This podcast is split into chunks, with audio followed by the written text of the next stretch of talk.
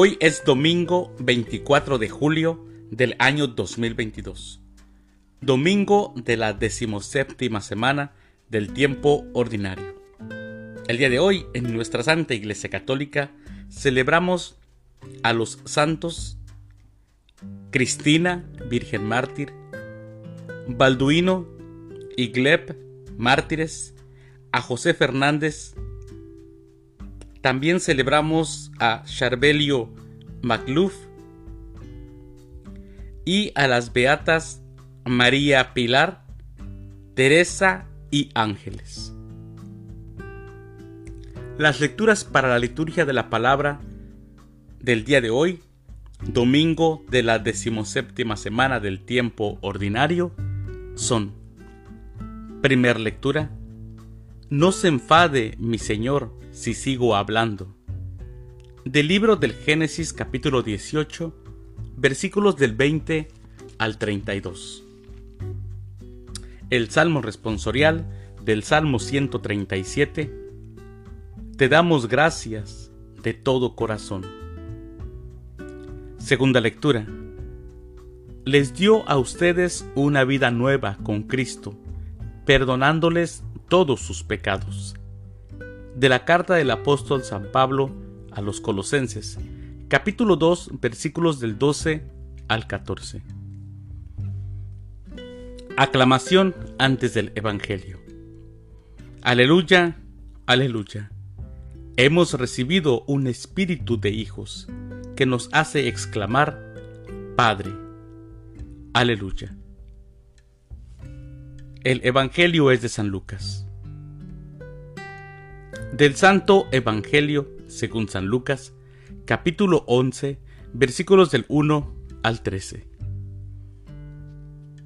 Un día Jesús estaba orando, y cuando terminó, uno de sus discípulos le dijo, Señor, enséñanos a orar, como Juan enseñó a sus discípulos. Entonces Jesús les dijo, Cuando oren digan, Padre, santificado sea tu nombre. Venga tu reino. Danos hoy nuestro pan de cada día. Y perdona nuestras ofensas, puesto que también nosotros perdonamos a todo aquel que nos ofende. Y no nos dejes caer en tentación. También les dijo, supongan que alguno de ustedes tiene un amigo que viene a medianoche a decirles, Préstenme, por favor, tres panes, pues un amigo mío ha venido de viaje y no tengo nada que ofrecerle. Pero él le responde desde dentro, No me molestes, no puedo levantarme a dártelos, porque la puerta ya está cerrada y mis hijos y yo estamos acostados. Y si el otro sigue tocando, yo les aseguro que aunque no se levante a dárselos por ser su amigo, sin embargo, por su molesta insistencia, sí se levantará y le dará cuanto necesite.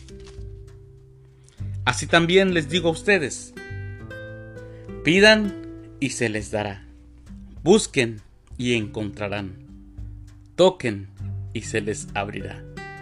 Porque quien pide, recibe, quien busca, encuentra, y al que toca se le abre.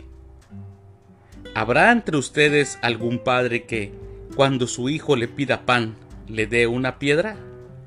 ¿O cuando le pida pescado, le dé una víbora? ¿O cuando le pida huevo, le dé un alacrán? Pues, si ustedes, que son malos, saben dar cosas buenas a sus hijos, cuánto más el Padre Celestial dará el, el Espíritu Santo a quienes se lo piden. Palabra del Señor. Gloria a ti, Señor Jesús. Mis queridos hermanos, el Evangelio de este día nos enseña, Jesús nos enseña, la primera lectura de Génesis nos enseña que tenemos que ser insistentes en nuestra oración.